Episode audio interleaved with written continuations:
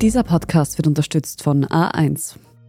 Ich bin Margit Ehrenhöfer. Das ist Thema des Tages, der Nachrichtenpodcast vom Standard.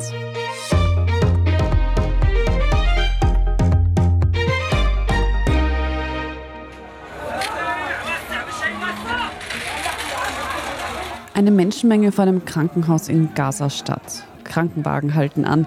Männer tragen eilig Verletzte ins Gebäude, darunter auch Kinder.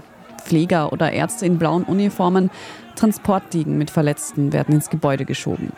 Es ist ein Video von Dienstagabend. Ein Krankenhauskomplex in Gaza wurde von einer Rakete getroffen. Hunderte Menschen sollen verletzt oder getötet worden sein. Schon vor diesem Angriff war die medizinische Versorgung in Gaza bereits kritisch. Seit die Grenzen auch für humanitäre Hilfsleistungen geschlossen bleiben, spitzt sich die Lage für die Zivilbevölkerung noch weiter zu.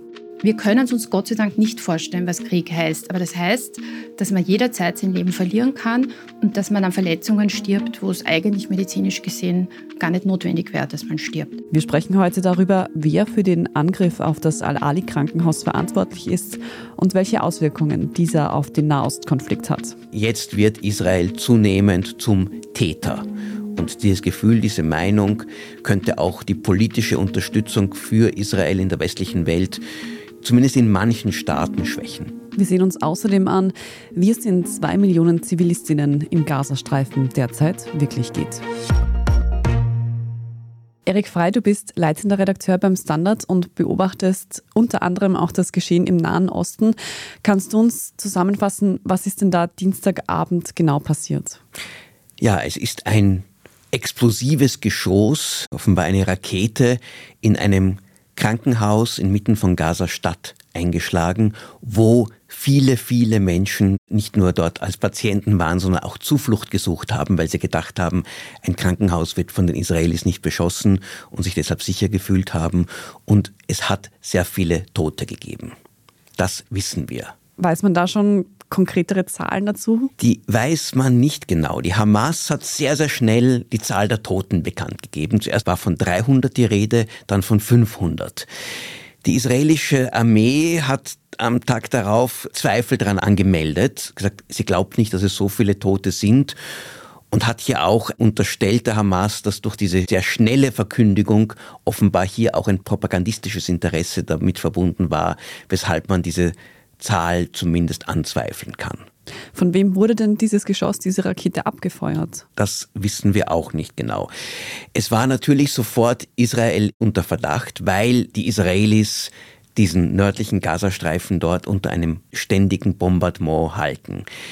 Israel aber behauptet, und das ist auch eine Möglichkeit, eine glaubwürdige Option, dass es nicht eine israelische Rakete war. Israel sagt, sie passen sehr darauf auf und das ist ja wirklich das Worst-Case-Szenario für sie, das Schlechteste, was passieren kann, sondern sie sagen, eines von den sehr vielen Raketen, die vom Gazastreifen abgeschossen wurden, ist fehlgeleitet, ist verfehlt, zu früh gelandet und ist deshalb im Krankenhaus gelandet.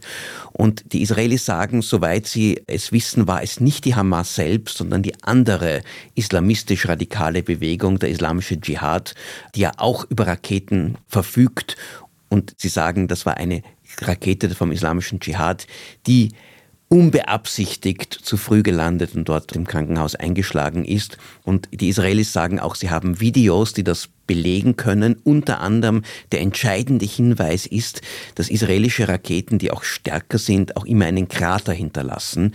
Und dort ist kein Krater zu sehen. Und das lässt sie vermuten, aufgrund auch, was sie selbst über ihre eigenen Geschosse wissen, dass es die andere Seite war. Diese Hypothese wird auch vom amerikanischen Präsidenten Joe Biden jetzt übernommen. Er ist ja in der Region gelandet und hat jetzt erklärt, er glaubt den Israelis, es waren die anderen. Und wenn ich es aber richtig verstanden habe, die Hamas sagen, es waren die Israelis, oder? Die Hamas bestehen darauf, es waren die Israelis oder lassen da überhaupt keinen Zweifel daran, dass es für sie ganz klar die Israelis waren von wem auch immer dieses Geschoss jetzt kam, das wird sich hoffentlich in den nächsten Tagen dann tatsächlich klären. Aber welche Auswirkungen hat denn der Vorfall? Das Problem ist, es lässt sich möglicherweise nicht klären. Es ließe sich nur durch eine unabhängige Kommission, die vor Ort geht und das ganz genau untersucht. Dort sitzen derzeit noch die Hamas. Solange die nicht abzieht und solange dann Israel nicht ausländische Beobachter zulässt, werden wir es möglicherweise noch Wochen und Monate nicht wissen. Aber die politischen Auswirkungen sind schon ganz klar. Es war eine Art Startschuss in der ganzen arabischen Welt, um doch diesen aufgestauten Zorn oder auch nur diesen aufgestauten Wunsch nach Protesten hier loszulassen. Das ging so von der Hisbollah im Libanon aus, über Jordanien, über zahlreiche andere Staaten, wo jetzt heftigst gegen Israel protestiert wird, weil Bisher war man doch noch immer ein bisschen unter dem Eindruck des furchtbaren Massakers, das die Hamas in Israel angerichtet hat, nach diesen schrecklichen Gräuel, die dort geschehen sind und dem Gefühl, na ja, da müssen wir ein bisschen aufpassen, bevor wir hier Israel jede Schuld zuschieben. Nach diesen mutmaßlich 500 Toten im Spital hat man das Gefühl, jetzt ist es eindeutig, Israel sind die Schuldigen, wir können jetzt mit voller Energie das tun, was wir immer tun wollen, nämlich gegen Israel protestieren. Hat auch politische Konsequenzen gehabt. Präsident Biden ist gelandet, wollte in Amman einen Gipfel abhalten mit dem jordanischen König Abdullah und dem Palästinenserpräsidenten Mahmoud Abbas, der die Autonomiebehörde leitet. Und die beiden arabischen Teilnehmer haben diesen Gipfel jetzt abgesagt als Reaktion auf diesen Beschuss. Welche politische Logik das haben soll, ist mir nicht klar. Möglicherweise haben sie das Gefühl, sie können sich das jetzt nicht leisten, weil der Zorn in der Bevölkerung so stark war. Oder aber es kann auch sein, dass es einfach nur ein Vorwand ist, um ein Treffen, aus dem sie sich gerne heraus reklamieren wollen, das jetzt tatsächlich zu vermeiden. Glaubst du, dass es da auch eine Änderung in der Wahrnehmung bezüglich Israels geben kann, außerhalb von jenen Parteien, die sowieso schon gegen Israel eingestellt waren und jetzt das quasi als Grund hernehmen können, um zu protestieren? Jetzt auch in der restlichen Welt? Ich glaube, diese Änderung der Wahrnehmung, die findet ja schleichend statt. Nach dem 7. Oktober war es eigentlich für fast alle im Westen klar, Israel ist hier das Opfer, Opfer eines schrecklichen Verbrechens, eines schrecklichen Massakers und deshalb kann man nur auf Seiten Israel stehen. Die Demonstrationen, die pro-palästinensischen, die dann stattgefunden haben, waren doch auf eine eher kleinere Gruppe beschränkt, die ohnehin immer sehr stark gegen Israel waren. Im Zuge der israelischen Militärmaßnahmen ist die Unterstützung für die pro-palästinensische Seite gestiegen, auch von Menschen, die jetzt nicht Israel an sich ablehnen, aber sagen, diese Art von humanitären Folgen, auch diese Toten, die da verursacht werden, das ist nicht berechtigt, auch wir müssen dagegen protestieren. Und dieser eine Vorfall jetzt, der so eine Art von auch Symbolcharakter gewinnen könnte, abgesehen davon, dass es besonders viele Tote waren, die hier auf einmal gestorben sind, könnte dieses Gefühl bei vielen Menschen noch verstärken. Naja, Israel wurde natürlich hart getroffen und ist ein Opfer, aber jetzt wird Israel zunehmend zum Täter. Und dieses Gefühl, diese Meinung könnte auch die politische Unterstützung für Israel in der westlichen Welt zumindest in manchen Staaten schwächen. Und meinst du, das könnte dann auch die Offensive, auf die ja alle mehr oder weniger schon warten, Israels einen Einfluss haben? Also Israel versucht sich oft von der weltöffentlichen Meinung zu isolieren, weil sie sagen, wenn wir uns danach richten würden, dann könnten wir überhaupt nichts tun, um uns selbst zu verteidigen. Andererseits sind sie auch besorgt, dass die Konsequenzen von Militärschlägen sehr wohl auch diesem israelischen Reputation, Ruf, das Ansehen und auch die Unterstützung schwächt.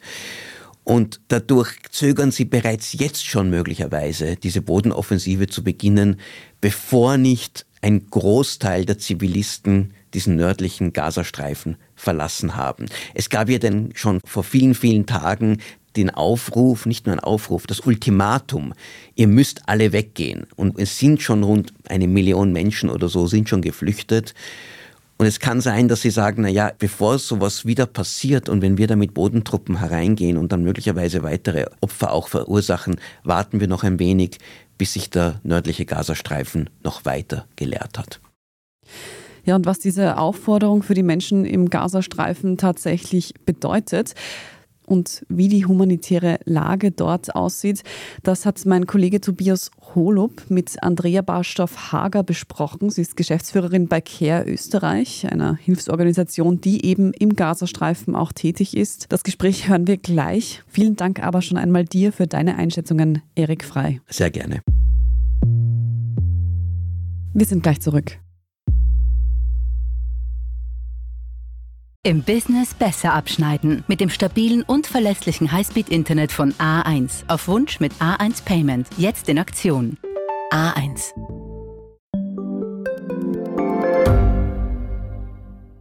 Gibt es außerirdisches Leben? Haben Tiere ein Bewusstsein? Können wir durch die Zeit reisen? Es gibt so viele große Fragen, die uns Menschen seit Jahrtausenden beschäftigen. Aber erst jetzt kann die Wissenschaft Antworten darauf liefern. Oder neue Rätsel entdecken.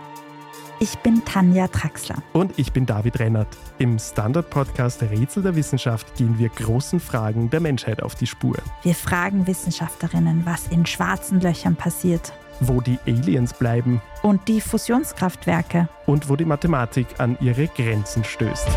Rätsel der Wissenschaft. Jeden Mittwoch eine neue Folge. Überall, wo es Podcasts gibt.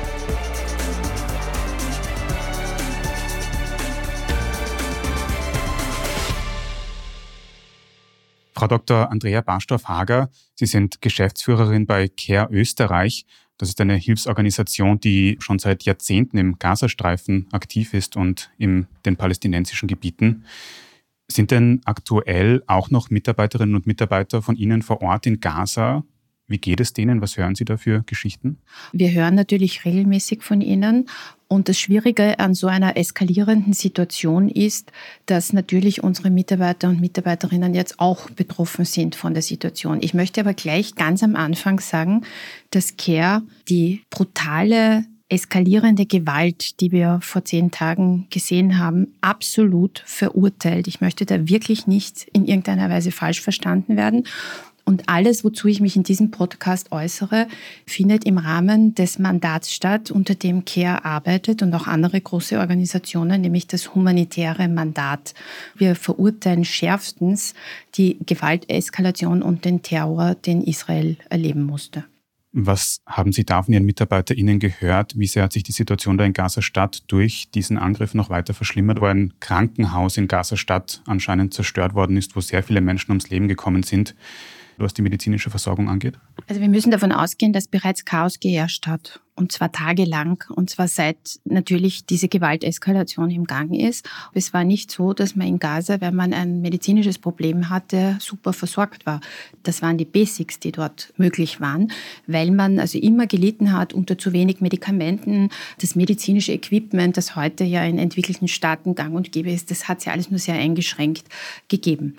Dass jetzt ein Krankenhaus im Zuge einer kriegerischen Auseinandersetzung bombardiert wurde, ist eine Tragödie auf vielen Ebenen. Erstens ist die psychosoziale Lage der Menschen, der Zivilbevölkerung, und nur über die spreche ich in Gaza, ohnehin schon ziemlich katastrophal. Und ich habe das auch vorher ein bisschen leicht schon angedeutet, wo ich gesagt habe, dass auch unsere Mitarbeiter natürlich von der Situation betroffen sind. Wir haben gehört, die beschreiben uns, es gibt keinen sicheren Platz in Gaza, wo man hingehen kann. Und wir wissen auch, dass auch die Evakuierung auch nicht super sicher ist. Im Süden hat es auch genug Angriffe gegeben. Das heißt, man muss sich vorstellen, man kann nirgends hingehen. Das Zweite ist, dass sehr viele Menschen natürlich schwer verletzt werden bei Bombardements und umkommen und dass sehr viele schon gar nicht mehr behandelt werden konnten, bevor das Krankenhaus getroffen wurde und nur mehr die ganz schweren Fälle.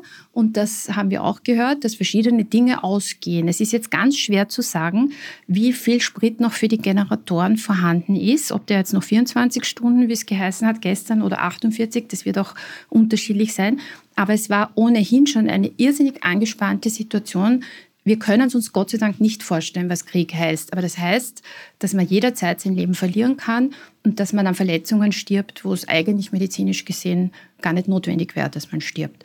Und da ist die Frage, was bewirkt so etwas? Das ist eine Katastrophe und hat auch noch ganz starke psychosoziale Auswirkungen auf die, die jetzt sehen, auf die ganzen Ärzte und Ärztinnen, die umgekommen sind, auf das medizinische Personal, das umgekommen ist Vielleicht passt es auch an der Stelle, dass ich sage, es war noch nie so gefährlich auf unserem Planeten, humanitäre Hilfe zu leisten wie in den letzten Jahren.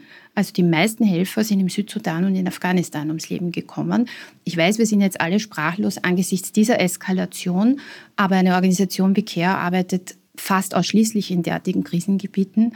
Und das sollte man sich auch bewusst machen. Man hat noch nie so sein Leben riskiert beim Helfen, beim humanitären Helfen wie jetzt.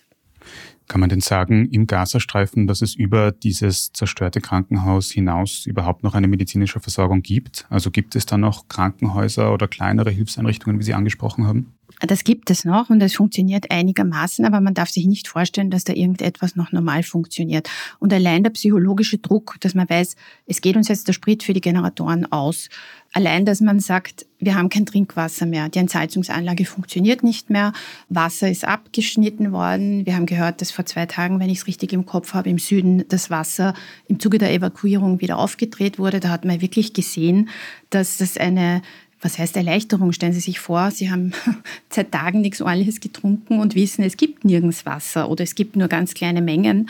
Da haben auch unsere Mitarbeiter uns eine kleine, ich möchte es gar nicht Erfolgsgeschichte nennen, weil es ist selbstverständlich, dass wenn man humanitäre Hilfe leistet, da geht es immer um Wasser, um Zelte, also Shelter, alles, wo man unterkommen kann. Es geht um medizinische Basisversorgung und es geht um Essen, also um Basisversorgung praktisch.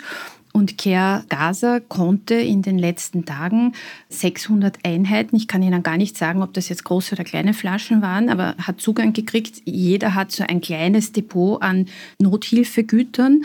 Wir sind in unser Depot gekommen und haben dann 600 Wassereinheiten, ich sage es wirklich so gespreizt, weil ich einfach nicht weiß, wie viel es war, an Kinder im Süden des Gazastreifens verteilt. Und da hat man uns geschrieben und wir haben auch Fotos davon bekommen, die wir aber nicht veröffentlichen, dass es das erste Mal war seit der Eskalation, dass Kinder wieder ein kleines bisschen gelächelt haben, weil sie sich gefreut haben. Und was wir auch verteilen konnten, sind Hygienekits. Klingt nicht viel, ist aber unheimlich wichtig, besonders für Frauen und Mädchen. Wir dürfen uns ja nicht vorstellen, dass die Leute, die dort betroffen sind, jetzt alle wie wir, die wir hier am Tisch sitzen, relativ gut beisammen sind, sondern das sind ja viele Hochschwangere, auch Problemschwangerschaften. Ja, sind viele, die frisch ihre Kinder bekommen haben, sind viele, die nicht mehr gescheit gehen können, orthopädische Probleme haben, viele Kinder, die krank sind sowieso und da passiert nichts. Das heißt, so ein Hygienekit hat also Damenhygieneprodukte, das hat Babywindeln und alles Sachen, die man halt unmittelbar braucht, die absolute Mangelware in jedem Krieg sind. Und das konnten wir verteilen. Aber ansonsten ist es aufgrund der Situation derzeit nicht möglich, humanitäre Hilfe so zu verteilen, wie es von der UN und auch von der Weltgemeinschaft nicht nur vorgeschrieben ist, sondern wie es auch Sinn macht, weil es ist aufgrund des Chaos und der anhaltenden Kampfhandlungen und auch des Risikos für unsere eigenen Leute absolut nicht möglich. Vielleicht können wir noch einen Schritt zurückgehen, damit wir den ganzen Kontext verstehen. Also vor diesen aktuellen Ereignissen mit diesem Krankenhaus war die Lage ja auch schon sehr prekär, gerade in den letzten Wochen. Die israelische Armee hat dann wegen einer Bodenoffensive die Bevölkerung im Norden von Gaza aufgefordert, eben in den Süden zu flüchten. Sie haben das schon angesprochen. Welche Folgen hat denn so eine massive Fluchtbewegung innerhalb des Gazastreifens? Ja, das ist ein kleines Gebiet. Wir haben jetzt schon so viele Vergleiche gehört. Das heißt immer so groß wie Hamburg. Ich sage immer so groß wie Wien. Aber es ist irrsinnig schmal und lang gestreckt. Und du hast auf der einen Seite den Grenzzaun und auf der anderen Seite hast du das Mittelmeer. Und dazwischen hast ein wahnsinnig dicht bebautes Gebiet und ein paar Regionen, wo auch landwirtschaftliche Aktivitäten stattfinden. Das heißt, und das ist ja Gott sei Dank nicht gemacht worden, so wie es am Anfang ausgeschaut hat, das geheißen hat, man hat 24 Stunden Zeit, Gaza-Stadt zu räumen praktisch. Das ist also meiner bescheidenen Meinung nach, und ich war selbst vor Ort, ein unmögliches Unterfangen. Noch dazu, wenn man sich vorstellt, dass weite Teile der Infrastruktur zerstört sind. Das ist ja nicht, dass sie noch eine Straße haben, wo sie fahren können, selbst wenn sie Sprit hätten, sondern wir sehen ja alle die Bilder, das ist ja auch irgendwie ein Krieg der Bilder. Wir sehen ja alle, das sind Geröll, Schutthaufen, über die die Menschen drüber krabbeln müssen. Also wie soll man da sich mal geordnet fortbewegen? Eins. Punkt zwei. Es gibt kaum Treibstoff mehr. Ich meine, man sieht zwar immer wieder ein paar Autos fahren, aber das wird alles enden wollend sein. Und sehr viele Menschen fliehen zu Fuß Du kannst kaum etwas mitnehmen, außer, ich sag's mal ganz salopp, du bist fit genug, dass du deine Kinder, die Großmutter, ein paar Taschen noch schulterst und dann geht man genau wohin im Süden. Es ist nicht so, dass alle Verwandte haben, die Riesenplatz haben, wo sie die Leute unterbringen. Also wir hören auch von unseren Kollegen und Kolleginnen, dass im Süden wirklich sehr viele Menschen auf der Straße sitzen mit ihren Kindern.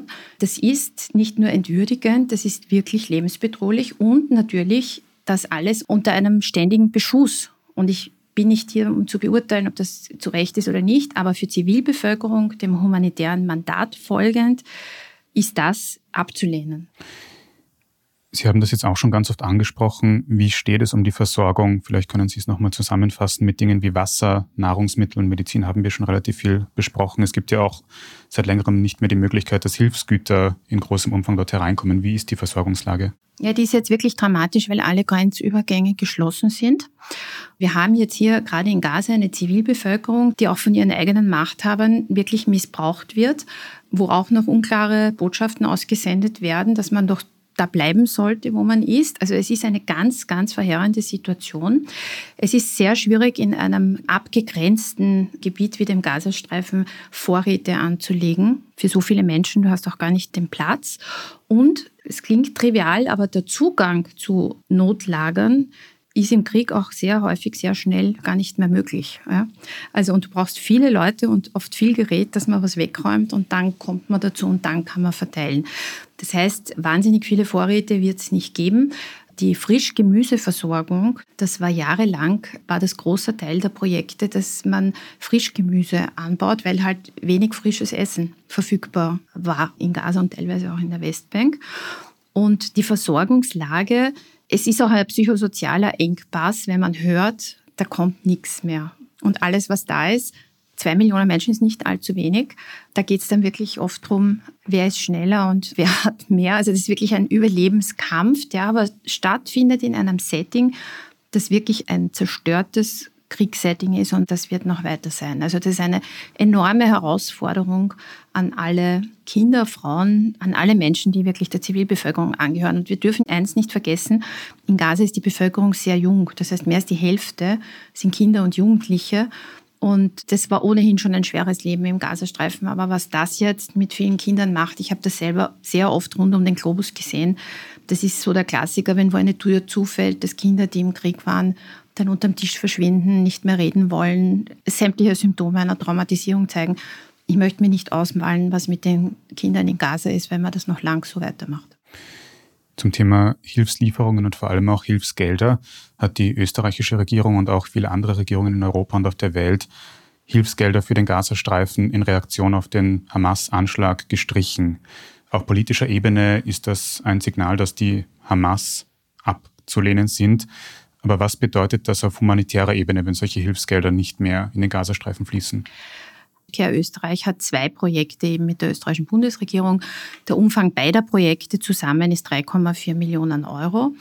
Und die Tatsache, dass unser Außenminister Schallenberg gesagt hat, dass das evaluiert werden muss, und das hat er gesagt, das ist jetzt eingefroren und es wird überprüft. Das ist nicht, dass sie gestrichen sind, es wird eingefroren und überprüft. Und dass man überprüft, dass wirklich die Gelder für die Zivilbevölkerung verwendet werden und nicht für eine lokale Terroreinheit ist etwas, das legitim ist, auch wenn man weiß, dass wir mit Steuergeldern arbeiten. Das ist Care Österreich vollkommen bewusst. Aber die Emergency-Projekte und die humanitäre Hilfe, das muss wirklich so schnell wie möglich wieder ermöglicht werden. Und dadurch, dass CARE sehr viel mit Steuergeldern arbeitet und auch der größte Partner in Österreich der Europäischen Union ist, kann ich wirklich guten Gewissens sagen, alle Checks, die nach menschlichen Ermessen möglich sind, führen wir durch. Das sind Due Diligence-Prozesse, Meistens sind die von den Amerikanern vorgegeben, wo du schaust, äh, wo geht das Geld hin, wie schaut das aus mit Bestechungsgeldern, wie schaut es aus mit Antiterror. Also das sind e, sehr komplexe Due Diligence-Prozesse, die wir auch bei unseren Mitarbeitern regelmäßig durchführen und regelmäßig heißt alle paar Monate, die auch mit allen lokalen Partnern durchgeführt werden. Ich kann an der Stelle sagen, CARE hat eine Zero Communication Policy mit der Hamas. Es gibt keine Verbindungen zwischen CARE und der Hamas. Ich kann nur appellieren, und das haben wir auch gesehen, die Europäische Union hat, äh, glaube ich, vorgestern die Gelder aufgestockt auf 50 Millionen für Gaza, alles wunderbar. Nur jetzt muss Hilfe auch nach Gaza kommen, weil das Versprechen ist gut, aber die wird jetzt gebraucht, weil die Zivilbevölkerung muss auch im Krieg geschützt werden. Wenn wir die Situation in Gaza jetzt nochmal zusammenfassen, dann wirkt das so, als säßen da zwei Millionen Menschen fest in sehr schwierigen Bedingungen zwischen einer Organisation von Terroristinnen und Terroristen, die die Bevölkerung missbraucht, auf der anderen Seite ein israelisches Militär, das den Gazastreifen bombardiert. Was kann da jetzt in den nächsten Wochen und Monaten überhaupt noch getan werden, um die Sicherheit der Bevölkerung zu gewährleisten oder zu verbessern? Also wie gesagt, ganz wichtig wäre, dass man humanitäre Korridore schafft, dass man die humanitäre Hilfe überhaupt nach Gaza lässt, dass es auch Waffenstillstände gäbe, wo das Verteilen der humanitären Hilfe überhaupt möglich ist und dass man bei aller Eskalation wirklich das leicht gesagt, das ist mir schon klar und schwer getan, aber das Augenmaß der Verhältnismäßigkeit und letztendlich auch der Menschlichkeit walten lässt und dass man so gut es geht die Zivilbevölkerung schont, auch in einer kriegerischen Auseinandersetzung. Also ich sehe da Bemühungen in die Richtung, aber die müssten noch stärker werden, besonders im Hinblick darauf, dass halt die Zivilbevölkerung, von der so viel gesprochen wird, das ist ja keine homogene Gruppe. Man übersieht, dass sehr viele Leute behindert sind, im Rollstuhl sitzen, schlecht sehen und so schon kaum klarkommen mit ihrem Alltag. Jetzt stellen Sie sich vor, das in einer kriegerischen Situation. Ja. Daran wird eigentlich ganz wenig nur gedacht. Oder wir wissen auch, ich weiß jetzt die genaue Zahl nicht mehr, aber hunderte Patienten, die in Krankenhäusern in Gaza-Stadt liegen, sind nicht transportfähig. Die hängen an irgendeiner Herz-Lungen-Maschine oder brauchen ständig irgendeinen Support medizinisch. Das ist das, wenn man an die Menschlichkeit appelliert. Ich weiß, das klingt in so einer Situation ein bisschen naiv, aber das gestatte ich mir trotz allem und ich hoffe, dass diese Situation für alle Beteiligten möglichst schnell zu Ende geht. Dann danke ich Ihnen sehr für das Gespräch heute, Frau Barstoff-Hager von Care Österreich. Sehr gerne.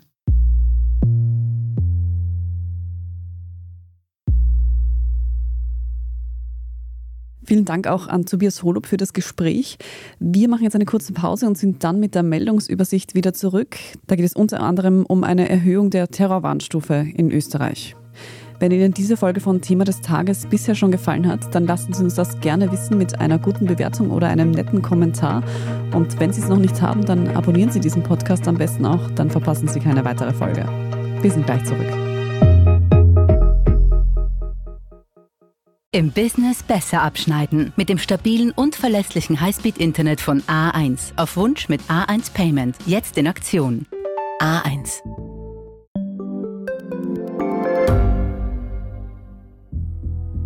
Was ich nicht nachvollziehen kann, ist, warum an jedem Unrecht immer ich schuld sein soll. Ein Korruptionsskandal jagt den anderen. Österreich hat in den letzten 30 Jahren viel über Klimaschutz gesprochen, aber zu wenig getan. Die Politik verschläft die Klimakrise. Die Behörden haben alles richtig gemacht. Fehler vergisst man, statt daraus zu lernen. So sind wir nicht. So ist Österreich einfach nicht. Aber wie ist Österreich dann? Das wollen wir bei Inside Austria herausfinden. Wir blicken auf die großen österreichischen Skandale. Von Ibiza bis Ischgl. Wir wollen wissen, wer dafür in der Politik die Verantwortung trägt. Und wir schauen genau hin, wo Österreich über seine Grenzen hinaus mitmischt. Vom Wirecard-Skandal bis zum Ukraine-Krieg. Das ist Inside Austria von Standard und Spiegel.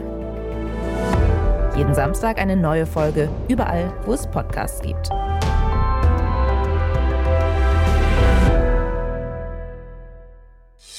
Und hier ist, was Sie heute sonst noch wissen müssen. Erstens. Die Ereignisse im Nahen Osten haben auch Auswirkungen auf Österreich. Am Mittwoch wurde die Terrorwarnstufe hierzulande von drei auf vier erhöht. Die höchstmögliche Terrorwarnstufe ist fünf. Stufe 4 bedeutet nun, dass 90 Soldatinnen und Soldaten mehr für Raum- und Objektschutz eingesetzt werden. Welche Objekte oder auch Veranstaltungen hier konkret geschützt werden, das wird aus einsatztechnischen Gründen aber nicht bekannt gegeben. Schon direkt nach dem Hamas-Anschlag am 7. Oktober wurden in Österreich die Sicherheitsvorkehrungen für jüdische Einrichtungen erhöht. Der Direktor der Direktion für Staatsschutz und Nachrichtendienst, Omar Hajabi Pirchner, meinte, dass derzeit in Europa eine erhöhte Terrorgefahr bestehe, es für Österreich aber keine konkrete Anschlagsdrohung gibt. Zweitens. Finanzminister Magnus Brunner von der ÖVP hat heute Mittwoch den Budgetplan der Regierung für das kommende Jahr vorgelegt. Die Staatsausgaben sollen demnach steigen. Konkret sollen 123 Milliarden Euro ausgegeben werden. Davon sollen rund 16 Milliarden Euro für Pensionen verwendet werden, was 20 Prozent mehr sind als im vergangenen Jahr. Mehr Geld soll es auch für die Umrüstung von Öl- und Gasheizungen geben. Diese müssen ja jetzt nicht mehr wie zunächst vorgesehen bis 2040 verpflichtend verschwinden. Dafür soll mehr Geld zum freiwilligen Umrüsten motivieren. Insgesamt gibt es für Klimaschutz 3,6 Milliarden Euro. Und dazu zählt auch ein Zuckerl für junge Menschen, denn zum 18. Geburtstag gibt es im kommenden Jahr ein Klimaticket geschenkt. Im Bildungssektor gibt es mit 11,5 Milliarden Euro zwar rund 2 Prozent mehr Geld, in Anbetracht der Inflation bleibt aber am Ende weniger übrig als im letzten Jahr. Insgesamt gibt der Staat planmäßig rund 21 Milliarden Euro mehr aus, als er durch Steuern einnehmen kann. Das bedeutet auch, dass Österreich seine Schulden nicht reduzieren wird, sondern diese zumindest gleich hoch bleiben.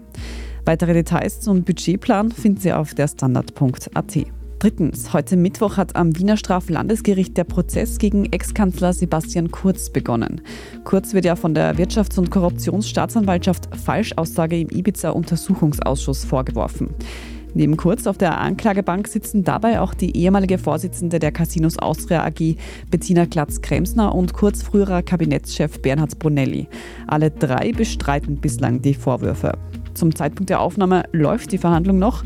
Wie der erste Prozesstag abgelaufen ist, das hören Sie später noch in einer Sonderfolge von Thema des Tages. Und viertens, zum Abschluss was Positives, das Pinkeln in der Ostsee ist erlaubt. Diese Bestätigung holt sich ein Mann in Travemünde im deutschen Bundesland Schleswig-Holstein.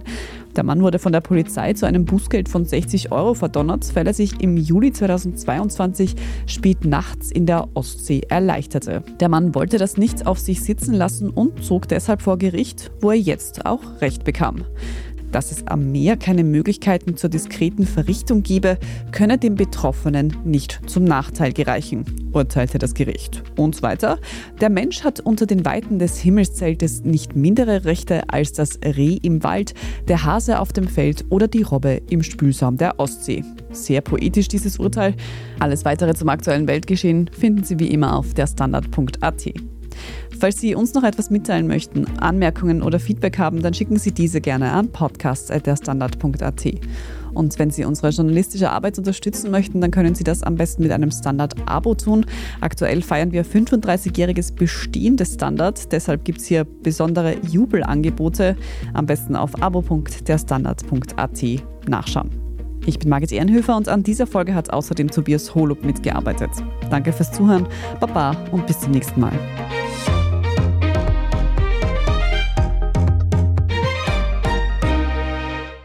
Im Business besser abschneiden. Mit dem stabilen und verlässlichen Highspeed-Internet von A1. Auf Wunsch mit A1 Payment. Jetzt in Aktion. A1.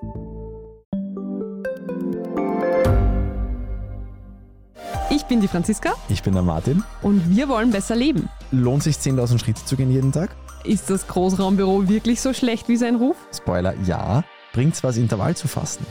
Wir fragen die, die es wirklich wissen und probieren es auch gleich selber aus. Bei Besser Leben, jeden Donnerstag eine neue Folge.